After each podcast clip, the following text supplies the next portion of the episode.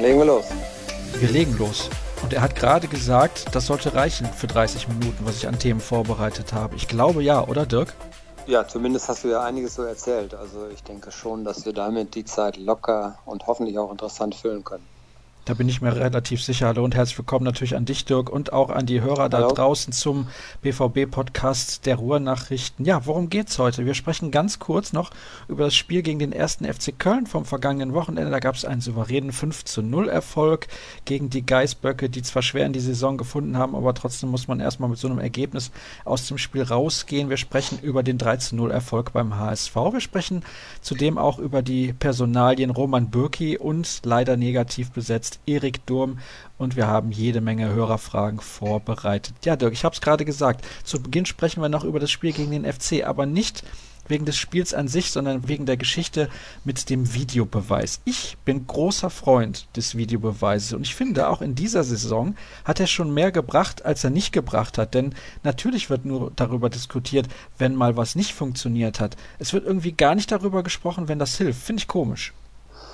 Ja, das ist so eine typische Geschichte, denke ich mal, weil ja, Lob fällt einem schwerer als zu nörgeln. Also ich habe manchmal das Gefühl, dass einfach dann das Haar auch in der Suppe gesucht wird. Wobei man fairerweise sagen muss, es gab jetzt gerade in den letzten äh, beiden Spieltagen gab es dann doch so einige Szenen, die auch vielleicht Schwachpunkte dieses Systems und dieser, dieser ganzen Technik eben aufgezeigt haben. Und ich habe das Gefühl, das hat sich so ein bisschen verlagert. Also es war äh, natürlich das oberste Gebot, das Spiel gerechter zu machen, Entscheidungen einfach gerechter zu machen. Ich finde, dass das weitgehend gelungen ist. Ähm, wenn man jetzt mal dieses Spiel Köln natürlich nimmt, da kann man natürlich sagen, klar, der Ball war noch nicht hinter der Linie. Das heißt, es hätte gar kein Videobeweis zur Rate gezogen werden dürfen, also ein Regelverstoß. Da hat es nicht gepasst, aber es gab eben auch schon viele Situationen, wo es eben einfach gelungen ist, klare Szenen aufzuzeigen. Auch Dortmund war ja davon betroffen. Ich erinnere an das Spiel ähm, in Freiburg mit der roten Karte gegen, gegen Schmelzer und auch mit dem Handspiel kürzlich. Also es hat sich nur ein bisschen verlagert. Früher war der Schiedsrichter der Buhmann, jetzt ist es der Videoassistent. Äh, besser macht es das nicht, denn äh, eigentlich sollte, sollten gerade diese, diese Kollegen ja aus der Schusslinie genommen werden und das eben ähm, auf dem Platz sollte es einfach gerechter zugehen. Es gibt eindeutig noch was zu verfeinern, denke ich mal. Es gibt noch so viel, was, was vor einem liegt, aber ich würde jetzt nicht, wie, wie es eben auch schon teilweise passiert, eben diesen Videobeweis verdammen. Ich bin eigentlich auch ein Freund davon, weil ich glaube, es geht mittlerweile um so viel. Wir müssen versuchen, Gerechtigkeit herzustellen und es gibt eben aufgrund der Schnelle des Spiels so viele Situationen, wo eben falsche Entscheidungen auch getroffen werden. Und es war eben gerade in der letzten Saison schon so, dass die Schiedsrichter sehr, sehr oft am Pranger standen und das kann auch nicht sein, denn die versuchen ihren Job so gut wie möglich zu machen und ich finde, sie machen ihn eigentlich auch weitgehend sehr gut. Ja, aber klar, was jetzt die letzten beiden Wochen jetzt auch gezeigt haben, es hat noch so ein bisschen Kindheitsprobleme, so Kinder, Kinderkrankheiten, das wollte ich sagen. Und da muss sicherlich auch nachgebessert werden. Ich bin da relativ optimistisch, denn die Leute, die das betreiben, lernen ja auch dazu. Also natürlich sitzen da auch jahrelange Schiedsrichter, also Schiedsrichter, die jahrelang Erfahrung haben, so ist es korrekt, in Köln und schauen sich das Ganze an. Gestern zum Beispiel bei einer Partie war das Wolfgang Stark. Ich glaube, der hat sich gekümmert um die Begegnung zwischen dem FC und Eintracht Frankfurt. Ja, da gab es Szenen, die man anders hätte entscheiden müssen, beispielsweise ein Foul am Ex-Dortmunder Leo Bietenkohl. Aber ja, hätte es Elfmeter geben müssen, wurde eben nicht so entschieden. Das heißt aber nicht, dass, also generell, äh, dass der Videoverweis zu verdammen wäre. Ich bin da frohen Mutes und relativ optimistisch. In einem Jahr wird sich das komplett verändert haben und alle werden sagen, dass das eine gute Sache ist. Zwei Szenen fallen mir da ein. Erster Spieltag Eröffnungsspiel. Da haben die Bayern gespielt, da gab es dann einen Elfmeter für die Bayern, der sonst nicht gepfiffen worden wäre und es war ein korrekter Elfer und es gab das erste Heimspiel von Frankfurt gegen wen weiß ich nicht mehr, ein Tor, nee, ein Elfmeter. Mhm. Ah, gegen Wolfsburg, genau. Ein Elfmeter, der gepfiffen wurde nach Foul an Kevin Prince Boateng, aber der stand bei dem 40-Meter-Pass oder was auch immer ein klein bisschen im Abseits. Und ja, ich finde, wenn dann am Ende des Tages da die richtige Entscheidung getroffen wird, kann das für den Fußball nur gut sein. Also der BVB war zuletzt zumindest positiv betroffen. Dieser Handelfmeter gegen Köln wurde gepfiffen und das Tor von Sokrates wurde gegeben, was wegen anderer Umstände eigentlich nicht hätte gegeben werden dürfen. Aber das ist ein ganz anderes Thema. Generell war es ja richtig, dass dieses Foul von Sokrates kein Foul war und nicht als Foul gepfiffen wurde. Dann kommen wir jetzt zum 3 zu 0 Sieg in Hamburg. das war, wie Peter Bosch hinterher sagt, ein Spiel, wo er nicht komplett zufrieden war, um dann im nächsten Satz zu sagen, ich bin eigentlich zufrieden. ja, auch nicht, hört man glaube ich auch nicht zum ersten Mal von ihm. Er hat so eine gewisse Art, ja, ich weiß gar nicht, wie ich das beschreiben soll. Er hat hinterher sogar noch gesagt, er sei sehr stolz. Das sagt man ja nicht, wenn man nicht zufrieden ist. Also es war ein Spiel, das meinte er, glaube ich, damit, in dem etwas überraschend der Gegner äh, ja nicht äh, dem BVB so ein bisschen das Feld überlassen hat, sondern Hamburg auch im 4-3-3 hat sehr, sehr früh angepackt, hat gerade versucht, so Aufbauspieler wie ähm, Nuri Schein und Gonzalo Castro eben aus dem Spiel zu nehmen, um ja, die, ich habe so formuliert, diese Maschine, diese BVB-Maschine gar nicht erst so richtig in Gang kommen zu lassen. Und das ist ihnen eigentlich sehr gut gelungen in der ersten Halbzeit. Jetzt äh, ist trotzdem das 1-0 für den BVB gefallen. Das ist dann immer so ein bisschen so ein fast schon der Genickbruch für einen Verein, der dann eigentlich ein bisschen unterlegen ist von, von seinen Fähigkeiten. Und was er, glaube ich, dann meinte, war, dass Dortmund das relativ cool runtergespielt hat, dass man einfach dann eben auf seine, seine Fähigkeiten auch vertraut hat, dass man mit zunehmender Spieldauer die Kontrolle auch hatte und nach dem 1 0 eigentlich alles in die eine Richtung lief und nicht mehr viel angebrannt ist. Was er zu kritisieren hatte, war eben die Anfangsphase, in der äh, doch sehr, sehr viele Fehler auch im Spiel waren. Äh, wirkte man so ein bisschen eingerostet. Ich hatte am Anfang so ein bisschen auch drauf geschrieben, dass äh, die Anreise sehr lange dauerte, weil in der Stadt die Hölle los war. Es war sehr voll auf den Straßen. Man saß da also deutlich länger im Bus eigentlich als geplant. Aber es hatte natürlich eben auch damit zu tun, dass Hamburg äh, sehr forsch angefangen hat. Und da brauchte Dortmund eben ein paar Minuten, um sich darauf einzustellen. Aber es war dann nach dem 1 zu 0 und spätestens dann eben als das 2 zu 0 fiel, äh, war das eine klare Geschichte und Dortmund hat es sehr, sehr souverän runtergespielt und ähm, die individuelle Qualität, die diese Mannschaft eben hat, hat sich am Ende durchgesetzt. Da sprichst du es an in deinem letzten Halbsatz, die individuelle Qualität. Und wenn man die beiden Mannschaften vergleicht, kann das Ergebnis am Ende dann doch nicht wirklich überraschen. Also der HSV hat da Spieler auf dem Rasen. Salihovic wurde der jetzt da zurückgeholt in die Bundesliga, wo ich mich frage, uh, ob das so der richtige Weg ist. Und Borussia Dortmund mit dem Jamolenko auch. Also der hat komplett eingeschlagen in seinen ersten Spielen. Der war super, schon, also zumindest gut beim Spiel in Tottenham mit diesem Traumtor, dann hat er sehr gut gespielt beim Heimspiel gegen Köln und hat jetzt wieder sehr gut gespielt beim Spiel in Hamburg. Das ist ein guter Mann. Ja, wurde auch von allen äh, Mitspielern überschwänglich nachher gelobt. Zum einen die kurze Zeit, Anlaufzeit, die er eigentlich nur gebraucht hat. Er hat sich sehr, sehr schnell akklimatisiert und Uri Schein hat es äh, so beschrieben, der hat sich, man hat sich ja vor dem ersten Training, das er in Dortmund hatte, hatte man sich ja bei der Nationalmannschaft getroffen. Ukraine gegen die Türkei, da hat er auch zwei Tore gemacht. Und Schein hat so ein bisschen erzählt, wie man sich da in der Kabine dann getroffen hat und so ein bisschen in, äh, darüber gesprochen hat, was jetzt kommt und äh, wie große Augen er gehabt habe, weil er, er sich einfach sehr, sehr gefreut habe auf Dortmund. Und ich glaube, das lebt er jetzt im Moment so ein bisschen vor. Er hat äh, sehr, sehr schnell äh, Anschluss gefunden. Ich glaube auch, dass die Mitspieler es ihm logischerweise sehr leicht machen. Das ist in Dortmund eigentlich immer so. Und er hat sehr, sehr schnell gezeigt, welche Qualität er hat. Und ja, es redet keiner mehr über Usman Dembele. Und das ist ja auch schon mal vielleicht das größte Kompliment, was man Andrei Jamolenko machen kann. Courage, ja, sage ich nur an der Stelle. Ich weiß nicht, ob du es ja. gesehen hast, ja, aber naja, ja. gut. Darüber wollen wir jetzt nicht witzeln. Ähm, ich sehe hier gerade nebenbei bei Twitter, ich gucke ja immer, ob noch die ein oder andere Hörerfrage reinkommt, ein Foto von Shinji Kagawa. Und ja, um den war es ja dann teilweise wieder sehr, sehr still geworden, aber ich finde, in diesem System kann er in den Spielen, die vielleicht schwieriger sind, als das von vornherein den Anschein macht, nämlich auch in den englischen Wochen dann immer, eine sehr, sehr wichtige Rolle spielen für diese Mannschaft. Ich glaube, er ist ein guter, guter Beleg dafür, dass man eben ja dieses Schwarz-Weiß-Denken so ein bisschen beiseite schieben muss. Es gibt äh, dann am Saisonanfang eine Stammformation und da ist dann so ein Spieler wie Shinji Kagawa vielleicht nicht mit dabei und ja, dann heißt es, es wird jetzt schwer für ihn, aber äh, ich glaube, die letzten Wochen haben ihm auch gezeigt, dass, äh, äh, dass er auf jeden Fall eine wichtige Rolle noch einnehmen kann.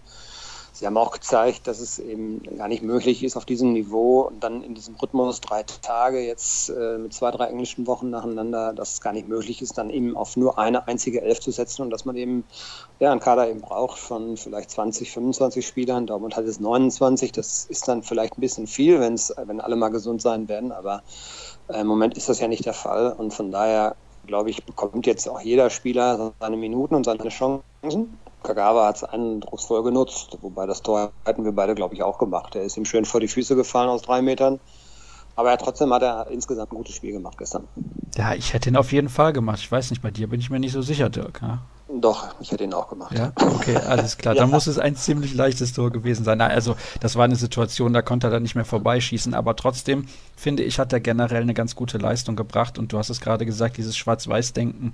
Ich glaube, wenn man in drei Wettbewerben bis zum Ende um den Titel mitspielen möchte, und das möchte Borussia Dortmund ja, beziehungsweise relativ weit kommen in jedem Wettbewerb, dann ist so ein Spieler wie Shinji Kagawa bei so einem Spiel beim HSV, den man in der englischen Woche da einfach mal ins kalte Wasser schmeißen kann, ein Top-Mann. Und dann hat man gesehen von der Bank, da gab es ja dann den Doppelwechsel.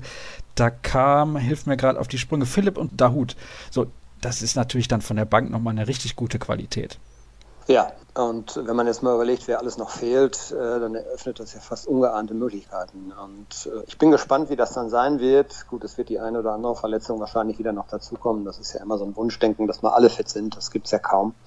Aber du hast noch einen Reus, du hast einen äh, Schürde. Äh, ja, hoffentlich hast du bald einen Guerrero, der irgendwann jetzt dazustoßen wird. Ja, also das ist schon richtig Qualität. Und ja, vielleicht muss man einfach auch tatsächlich mal jetzt sagen, warum soll der BVB nicht länger da oben so bleiben? Und warum soll es nicht deutlich enger zugehen im Meisterschaftskampf als in den vergangenen Jahren? Wie das dann ausgeht, werden wir dann sehen. Wir sind ja noch sehr früh in der Saison, aber so die ersten Wochen machen jetzt auf jeden Fall den Eindruck, als ob Borussia Dortmund es doch deutlich besser schafft, als auch manchmal unter Tuchel Spiele, in denen man auch favorisiert ist, dann nach Hause zu bringen. Und da gab es jetzt nur den einen Ausrutscher Freiburg bislang. Ansonsten Wolfsburg, Hertha, Köln, jetzt Hamburg, das waren alle Spiele, wo eigentlich die Mannschaft auch sich sehr sicher war, dass sie am Ende gewinnen wird und sehr ruhig ihren Stiefel runtergespielt hat und darauf vertraut hat, dass sich diese Qualität eben durchsetzt. Und so ist es dann auch gekommen.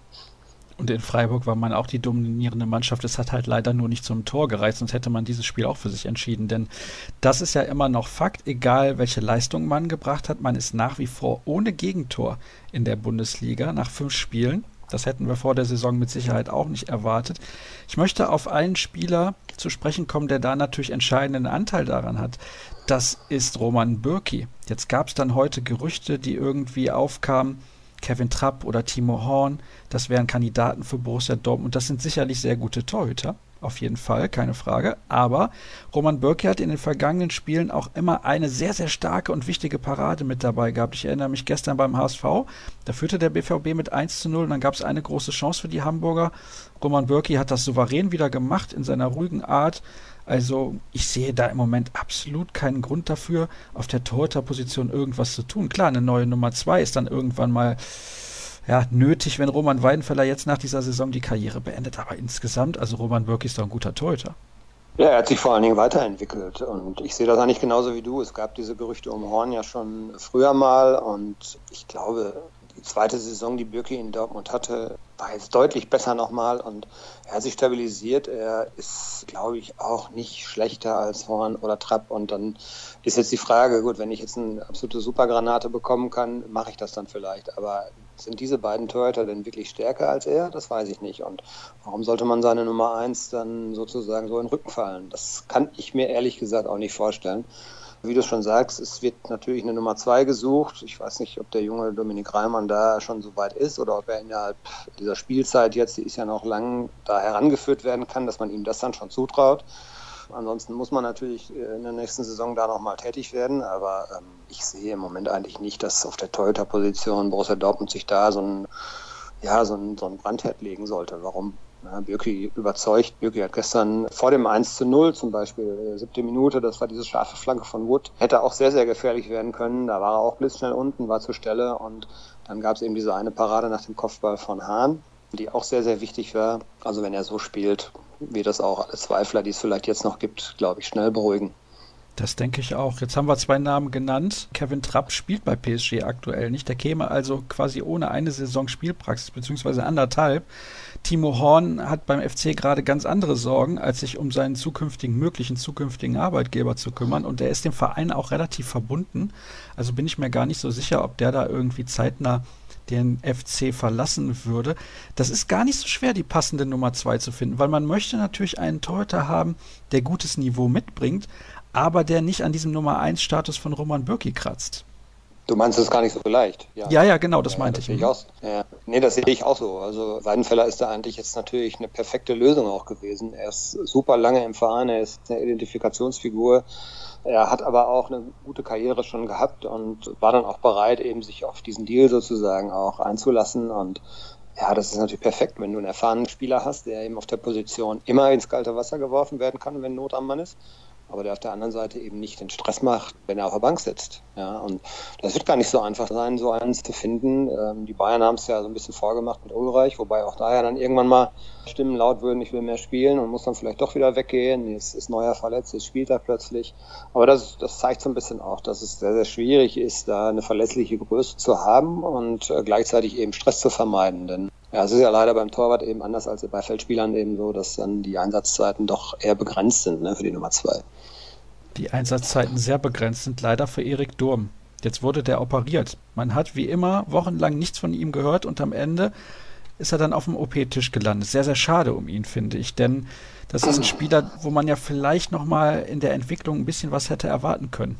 Ja, es ist fast schon dramatisch, wie ich finde, denn es gibt ja solche Spieler, ich kann mich so früher erinnern, äh, Christian Panda war auch so einer bei Schalke, großes Potenzial, war ja Nationalspieler dann auch schon und aber immer permanent mit Verletzungen zu tun gehabt. Christoph Metzelder war jetzt auch sehr, sehr viel verletzt. Es gibt, es Spieler, die anscheinend das Pech so ein bisschen anziehen. Ja, man konnte fast schon damit rechnen, nachdem man eben hörte, dass es auch nicht vorwärts ging. Es war ja zunächst dieser Wechsel dann nach Stuttgart auch angedacht und schien schon in trockenen Tüchern. Dann ja, platzte da irgendwie der Deal, weil es eben beim Medizincheck offensichtlich Probleme gab und jetzt die OP. Also er hat einiges schon hinter sich. Dafür ist er noch gar nicht so alt, ich glaube 25 und äh, schon einige Male operiert worden und bin sehr gespannt, ob er äh, auf diesem Niveau und auch bei der Konkurrenzsituation, die in Dortmund eben ist, ob er da nochmal dann eben wieder Fuß fassen kann oder ob er, wenn er gesund ist, dann doch vielleicht den Schritt woanders hin versuchen muss. Man hat ja im letzten Jahr gesehen, wenn er fit war, Thomas Tuchel war jetzt ein Trainer, der ja, sehr, sehr auf ihn gestanden hat äh, und der ihn also sehr, sehr häufig dann auch gebracht hat. Ich weiß nicht, wie Peter Bosch denkt, er wird ihn ja noch gar nicht richtig kennen, weil er einfach äh, nie in der Lage war, sein ja, volles Leistungsvermögen abzurufen. Und das ist schon eine dramatische Geschichte, tut mir persönlich auch für ihn leid und wollen wir mal jetzt hoffen, dass er dann vielleicht mal wieder auf die Füße kommt und eben mal ein bisschen mehr Glück hat. Aus dem Kopf weißt du, wie lange sein Vertrag noch läuft? Äh, ich glaube 18 oder 19, der ist mal irgendwann verlängert worden. Also der ist jetzt nicht so, dass er nächstes Jahr aufläuft. Okay. Müsste ich aber nachgucken. Ne? Ja, ich denke, wenn man ihn dann auch nochmal ausleihen möchte oder eben verkaufen, dann muss er vorher dann nochmal ein paar Spiele absolviert haben, damit ein potenzieller Abnehmer auch weiß, der ist in der Lage, wieder Fußball zu spielen. Ne? Sonst versauert der irgendwie auf der Bank oder Tribüne. Ja, könnte sein. Auf der anderen Seite, glaube ich, ist man da ja so verratet und so vernetzt, dass äh, ich glaube zum Beispiel dieser gute Draht auch nach Stuttgart zu Hannes Wolf, das war ja auch so ein Grund, warum dieser Wechsel eventuell dann hätte funktionieren können. Und ich glaube, der Hannes Wolf weiß schon, wie das dann bei ihm aussehen wird. Man wird sich da auch ehrlich unterhalten und vielleicht nimmt er da ja nochmal einen neuen Anlauf. Vielleicht ist es ja nur verschoben und nicht aufgehoben. Muss man sehen, aber er muss ja erstmal gesund werden. Ne?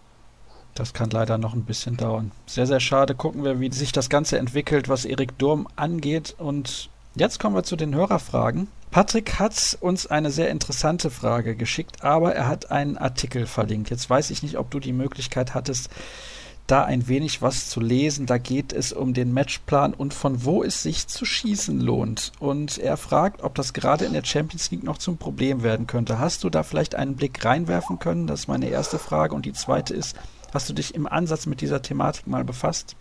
Nee, nee, muss ich gestehen, habe ich nicht gesehen. Ich habe so einige Fragen gelesen, die dann auch kommen, aber war dann ja auch jetzt, ich weiß nicht, wann sie kamen, wir waren jetzt gestern ja auch sehr spät, wir waren um äh, tatsächlich erst um vier Uhr nachts wieder zu Hause. Und da habe ich erstmal ein bisschen geschlafen, jetzt dann gearbeitet und die aktuelle Position, also habe ich nicht gelesen. Nee. Worum geht's da? Ja, da geht es darum, von wo man Abschlüsse sucht, denn Julian Nagelsmann beispielsweise ist ein Trainer, der seine Mannschaft darauf einstellt, ja, möglichst fast nur im Strafraum zu Abschlüssen zu kommen bzw. zu schießen, weil es von woanders eigentlich nichts bringt. Ne? Ist ja eigentlich auch logisch. Also wenn du aus 30 Metern schießt, ist die Wahrscheinlichkeit relativ gering, dass der Ball im Tor landet. Ja gut, aus 30 Metern würde ich jetzt äh, auch nicht gerade sagen, das ist ein Sonntagsschuss, der dann vielleicht mal äh, bei einem von 100 Versuchen zum äh, Erfolg führt. Aber ja, jetzt nimm mal Jamolenko in Tottenham. Das waren wie viel Meter? 20? Schön ausgeguckt, schön platziert schon Tor. Wir hatten ja mal die Diskussion in Dortmund, dass, äh, wie du sagst bei Nagelsmann, dass äh, der BVB eigentlich eine Mannschaft war, die immer noch ein Schleifchen drauf binden wollte, die dann wirklich sich durchkombiniert hat bis äh, in den 5-Meter-Raum rein und dann auf der Torlinie am liebsten immer noch mal quer gespielt hätte. Also da waren die Spieler schon zu sehr uneigennützig und da hatten wir ja mal die Diskussion, man kann auch ruhig mal schießen und auch von außerhalb des 16ers. Also ja, Ende ist es, glaube ich, der gute Mittelweg. Ja? Wenn man äh, sieht, dass man vielleicht auch nicht durchkommt, dann muss man es eben ab und zu auch mal der, aus der Distanz versuchen. Äh, es übermäßig aus der Distanz zu versuchen, wenn man immer nur über den Kasten haut, macht dann auch keinen Sinn. Also da kann man viel drüber philosophieren. Ich äh, glaube, das ist situativ eben auch je nach, je nach Spielsituation und Spielverlauf. Carlsson würde gerne wissen, wie wir die Rolle von André Schürle sehen. Ach, ich relativ weit draußen. Ja, also ich glaube schon, dass er, dass er, äh, dass er auch eine Position hat. Man nimmt jetzt mal den Fall, dass äh, ein Pierre Aubameyang mal geschont werden muss.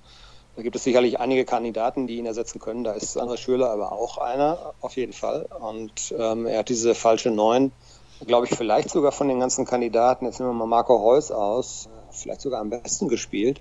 Zumindest war das vielversprechend. Und ja, darüber hinaus, vom Stammspieler ist er im Moment sehr, sehr weit entfernt. Das muss man ganz nüchtern so betrachten. Aber eben auch bei Schöle gilt ja, der muss erstmal am Stück mal gesund bleiben. Das würde ich dann gerne mal sehen, dass er mal über eine Strecke jetzt nicht nur von fünf, sechs Spielen, sondern auch vielleicht mal über eine Halbserie nicht verletzt ist. Und wenn er es dann nicht packt, dann kann man auch darüber diskutieren, ob es jetzt ein Fehleinkauf ist. Aber im Moment kann er nicht helfen, weil er noch wieder verletzt ist, beziehungsweise er ist gerade wieder ins Mannschaftstraining, glaube ich, eingestiegen. Und das werden jetzt so die nächsten Wochen zeigen, wie, wie schnell er sich da wieder ranarbeiten kann. Aber das ist auf jeden Fall für ihn nicht leicht.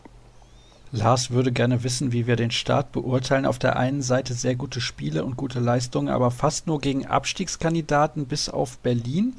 Andererseits, was ist noch möglich, wenn man sieht, dass wieder neun Spieler gefehlt haben? Da sind wir eben schon ein bisschen drauf eingegangen. Deswegen möchte ich mich auf den ersten Teil dieser Frage konzentrieren und ja, also jetzt, wo der HSV dann wieder da landet, so langsam, wo er hingehört wahrscheinlich, möchte ich mal den Vergleich ziehen zu Hannover 96. Wenn man da auf den Spielplan schaut, alle haben gesagt, ah, super Start, aber gegen wen haben die gespielt? Das ist ja beim BVB ähnlich. Da muss man ganz klar differenzieren, wer sind die Gegner bislang gewesen. Wolfsburg hat man auswärts 3-0 geschlagen, die haben jetzt schon den Trainer entlassen. Dann hat man zu Hause gegen die Hertha gespielt. Das war der eine starke Gegner, den man hatte. Dann hat man gespielt in Freiburg. Da hat man es leider versäumt, ein Tor zu schießen, obwohl man einen Mann mehr hatte. Das kann mal passieren, aber auch eine Mannschaft, die eher gegen den Abstieg spielt. Dann hat man den FC geschlagen. Der ist momentan abgeschlagen, Tabellenletzter. Und der HSV ist halt dann der HSV. Ja, wie bewertest du denn jetzt den Start? Ist ja immer die Frage, waren die jetzt so schlecht oder waren die jetzt so schlecht, weil Dortmund so gut war? lässt sich alles, ist wahrscheinlich immer so ein Mittelweg von beidem, äh, lässt sich alles äh, sehr, sehr schwer dann eben differenzieren. Eins ist auf jeden Fall klar, der Spielplan war nicht gegen Borussia Dortmund in dieser Saison. Äh, das war schon ein Auftaktprogramm, was ich als lösbar bezeichnen würde. Wenn man jetzt mal sieht, gut, Freiburg, Hertha und Köln haben letztes Jahr natürlich relativ weit oben gespielt, aber das waren so ein bisschen Momentaufnahmen, wie ich finde. Hertha halte ich generell so ein bisschen für überschätzt.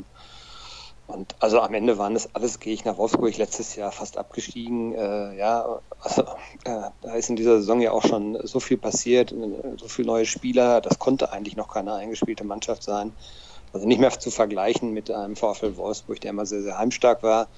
Also der Spielplan hat es gut gemeint. Nichtsdestotrotz haben sie es eben auch gut gelöst. Ja, äh, leichte Gegner oder vermeintlich leichte Gegner zu haben, heißt ja nicht automatisch, dass man die Spiele auch gewinnt. Das muss man dann trotzdem erstmal auf den Platz hinkriegen. Das haben sie gut, das haben sie gut gemacht. Von daher äh, alles gut. Jetzt stellt man gerade hier mein Telefon. Ist kein Problem, Dirk. Wir sind ja live. Geh ruhig dran. Ja, ja, nee, ist, ist kein Problem. Muss ich nicht dran gehen. Macht, macht dann meine Familie.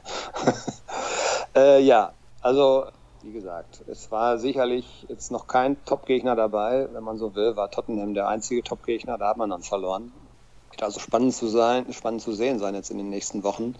Gladbach am Wochenende ist eigentlich eine Mannschaft, die Dortmund zu Hause auch liegt. Dann geht es natürlich gegen die vielleicht derzeit beste Mannschaft der Welt. Das wird dann mal so ein richtiger Gradmesser.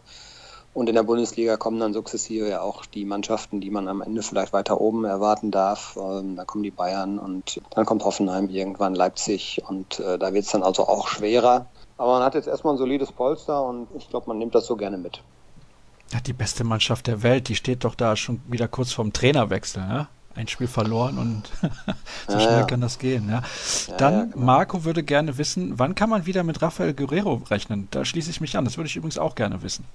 Du, wir haben noch keinen neuen Stand. Wir sehen, äh, was er so von sich gibt auf Instagram und in den sozialen Medien. Da äh, ist er fleißig also in der Reha und ähm, der Plan war ja, ich würde mal vermuten, irgendwie Mitte, Ende Oktober, dass er dann vielleicht wieder näher an die Mannschaft ranrücken kann. Er scheint da auf einem guten Weg zu sein. Man hat jetzt nichts davon gehört, dass es da irgendwelche Rückschläge gab und ähm, von daher glauben wir mal, dass es ein ganz normaler Heilungsprozess ist, der irgendwann dann abgeschlossen sein wird. Ich rechne eigentlich so, es gibt im, im November dann nochmal eine Länderspielpause. Ja, da spätestens, denke ich mal, sollten wir ihn sehen wieder. Tobi fragt ein wenig schmunzelnd, gibt es für Philipp und Pulisic Sonderschichten in Sachen Torjubel? ja, keine Ahnung.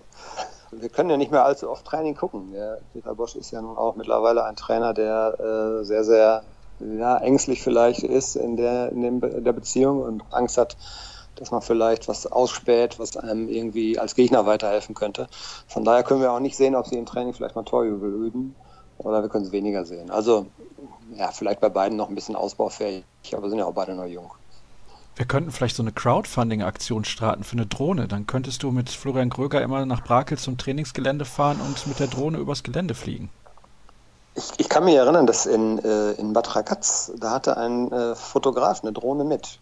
Also ich glaube, da gäbe es dann sehr, sehr schnell irgendeinen Jäger, der mit einer Flinte vielleicht mal oh, daneben. Ja. ja, skandalös, ne? Also das war sehr laut und das hat, äh, da habe ich dann wirklich schon gedacht, oh Gott, das, das nervt aber auch irgendwie, dieses Geräusch permanent als Spieler. Und der hat dann so mal testweise so eine Drohne starten lassen da in Bad Ragaz. Äh, ich glaube, das würden, da würden wir nicht lange Vergnügen dran haben. Ich weiß nicht, ob es da eine rechtliche Handhabe gegen gäbe, aber könnte mir schon vorstellen, dass dem BVB das nicht gefällt. Ja, dann kommen wir zu einer wieder relativ schmunzelnden Frage von Steve. Laufen die Planungen für den Meisterkorso schon, ne? So schnell geht das übrigens, ja. Eben, da wurde noch eine Hörerfrage gestellt. Guckt auch mal, gegen wen der BVB gespielt hat. Gefühlt alles Fallobst und der nächste möchte schon gerne wissen, ob das Corso schon geplant wird. Tja, aber das macht doch auch den Fußball aus, oder? Ist doch schön. Also wenn man immer nur äh, beschwichtigend sagen würde, ja, mal abwarten, nicht überstürzen. Also Fans dürfen das gerne machen. Ich glaube, äh, der Verein äh, kümmert sich da jetzt natürlich noch nicht drum. Äh, Michael Zirk hat ja, glaube ich, äh, so ein bisschen schmunzelt auch gesagt, wir, wir, freuen uns, aber am Ende stehen dann doch die Bayern wieder oben. Das ist natürlich auch eine schöne, eine schöne Ausgangsposition. Man kann immer so ein bisschen auf die Bayern verweisen und wenn die dann irgendwann diesem Druck nicht mehr gewachsen sein sollten oder diesem Druck eben nicht standhalten, dann sollte man da sein. Aber ich glaube, es erfasst sich niemand ernsthaft in dieser Phase der Saison damit, ob man am Ende ganz oben stehen wird. Wenn wir dann im März äh, oder April soweit sind, dann äh, könnte das natürlich dann anders aussehen, aber jetzt im Moment ist ein kleiner Spaß und Fans dürfen träumen und finde ich auch super. Und die haben ja auch gestern wieder gesungen, äh, ne? wer wird deutscher Meister, BVB Borussia und äh, ist doch schön, sollen sie machen.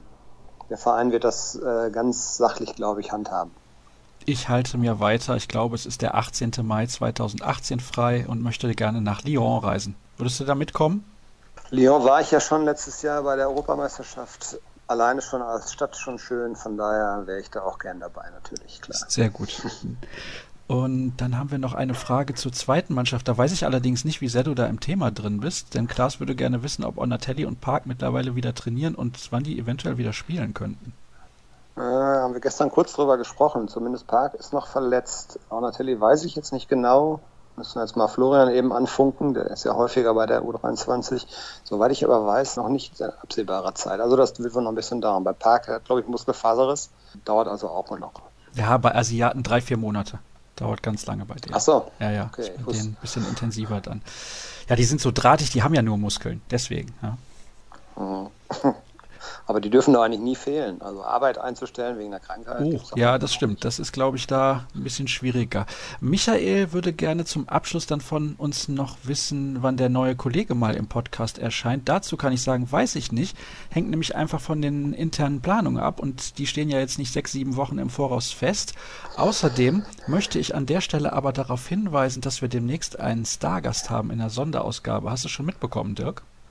Nein, bin ich jetzt sehr gespannt. Wen? Ja, und zwar werden wir Lars Ricken im Studio begrüßen. Und Ach, hat das geklappt? Das ja, super. tatsächlich. Das freut mich auch sehr. Und ich werde mit ihm exklusiv nicht über das Jahrhunderttor des BVB 1997 aus dem Champions League-Finale gegen Juventus sprechen, sondern über alles andere. Ja, also Nachwuchsarbeit wäre, wäre auch nicht und so weiter. Also ja, also ja eben, das ist genau das Problem. Ja. Also ich weiß nicht, wie oft er diese Geschichte in seinem Leben schon erzählt hat, aber wahrscheinlich kann er sie selber nicht mehr hören. Und das kann er gerne bei Markus Lanz erzählen nochmal, wenn er da demnächst wieder zu Gast ist. Nee, ich finde es interessanter, mit ihm über Dinge zu sprechen, in der Jugendarbeit, wo man heutzutage besonders darauf achten muss. Es gibt ja da ein sehr aggressives Anwerben einiger Vereine, beispielsweise Leipzig und Hoffenheim machen das wohl sehr, sehr intensiv und dann gibt es ja auch Regularien, die gewisse Dinge gar nicht erlauben. Wie schwierig das überhaupt ist, bei einem Spieler zu erkennen, hat der denn das Potenzial und wie schwierig das vielleicht auch ist, einem Spieler zu sagen, der mitten in der Pubertät ist, bei dir reicht es leider nicht für Profifußball. Ja? Also ich glaube, das sind so ein paar interessante Fragen die mir da gerade spontan durch den Kopf gegangen sind. Und deswegen, das wird dann Mitte Oktober aufgezeichnet in der Länderspielpause. Und ja, darauf freue ich mich sehr. Und ich denke, das ist doch ein ganz interessanter Gast. Auf jeden Fall. Wir haben da ja mal drüber diskutiert, was wir vielleicht mal äh, besonders auch machen können. Und wir hatten ja mal Sebastian Kehl da. Das ist sicherlich auch noch äh, für die Zukunft so eine Geschichte, dass man eben auch mal versucht, so Ex-Spieler zu bekommen. Es gibt einige, die wollen dann auch nicht so gerne, von daher ist es immer auch manchmal ganz schwierig. Und Lars Ricken sind wir dann irgendwann drauf gekommen und halte ich auch für ein sehr, sehr gutes Thema. Und der neue Kollege, ja, der hat mich schon gefragt, wann er mal dabei ist. Ähm, ich habe jetzt am Wochenende dabei äh, beim Spiel. Ähm, jetzt haben wir am, äh, zwischen dem Köln-Spiel und zwischen gestern haben wir keinen Podcast gemacht, sonst wäre er natürlich prädestiniert gewesen. Aber er wird auftauchen, können wir allen versprechen. Und äh, er ist auch einer, der Ahnung hat, hat selber hochklassig Fußball gespielt, ich glaube Kreisliga B. Ja, also höher geht's ja kaum. Da, über Kreisliga Nein, das, B, äh, Dirk, weißt du, kommt nur noch die Kreisliga A. Also zweite Liga sozusagen. Ja, sozusagen. Also viel höher geht's kaum. Und nein, nein, er hat also Ahnung auch vom Fußball und das liest man ja auch schon regelmäßig. Von daher kriegen wir das auch demnächst mit ihm hin. An dieser Stelle schönen Gruß an Tobias Jörn, so heißt mich der neue Kollege. Und ja. ich freue mich schon, wenn er auch das erste Mal mit dabei ist. Dann soll es das gewesen sein. Ist natürlich wieder länger geworden als eine halbe Stunde, aber ich hoffe zumindest einigermaßen hörenswert und alle Informationen findet ihr bei Twitter. rnbvb ist da das passende Handle. Dirk Krampe findet ihr dort natürlich unter Dirk Krampe und mich unter Sascha Staat. Alles weitere unter ruhrnachrichten.de.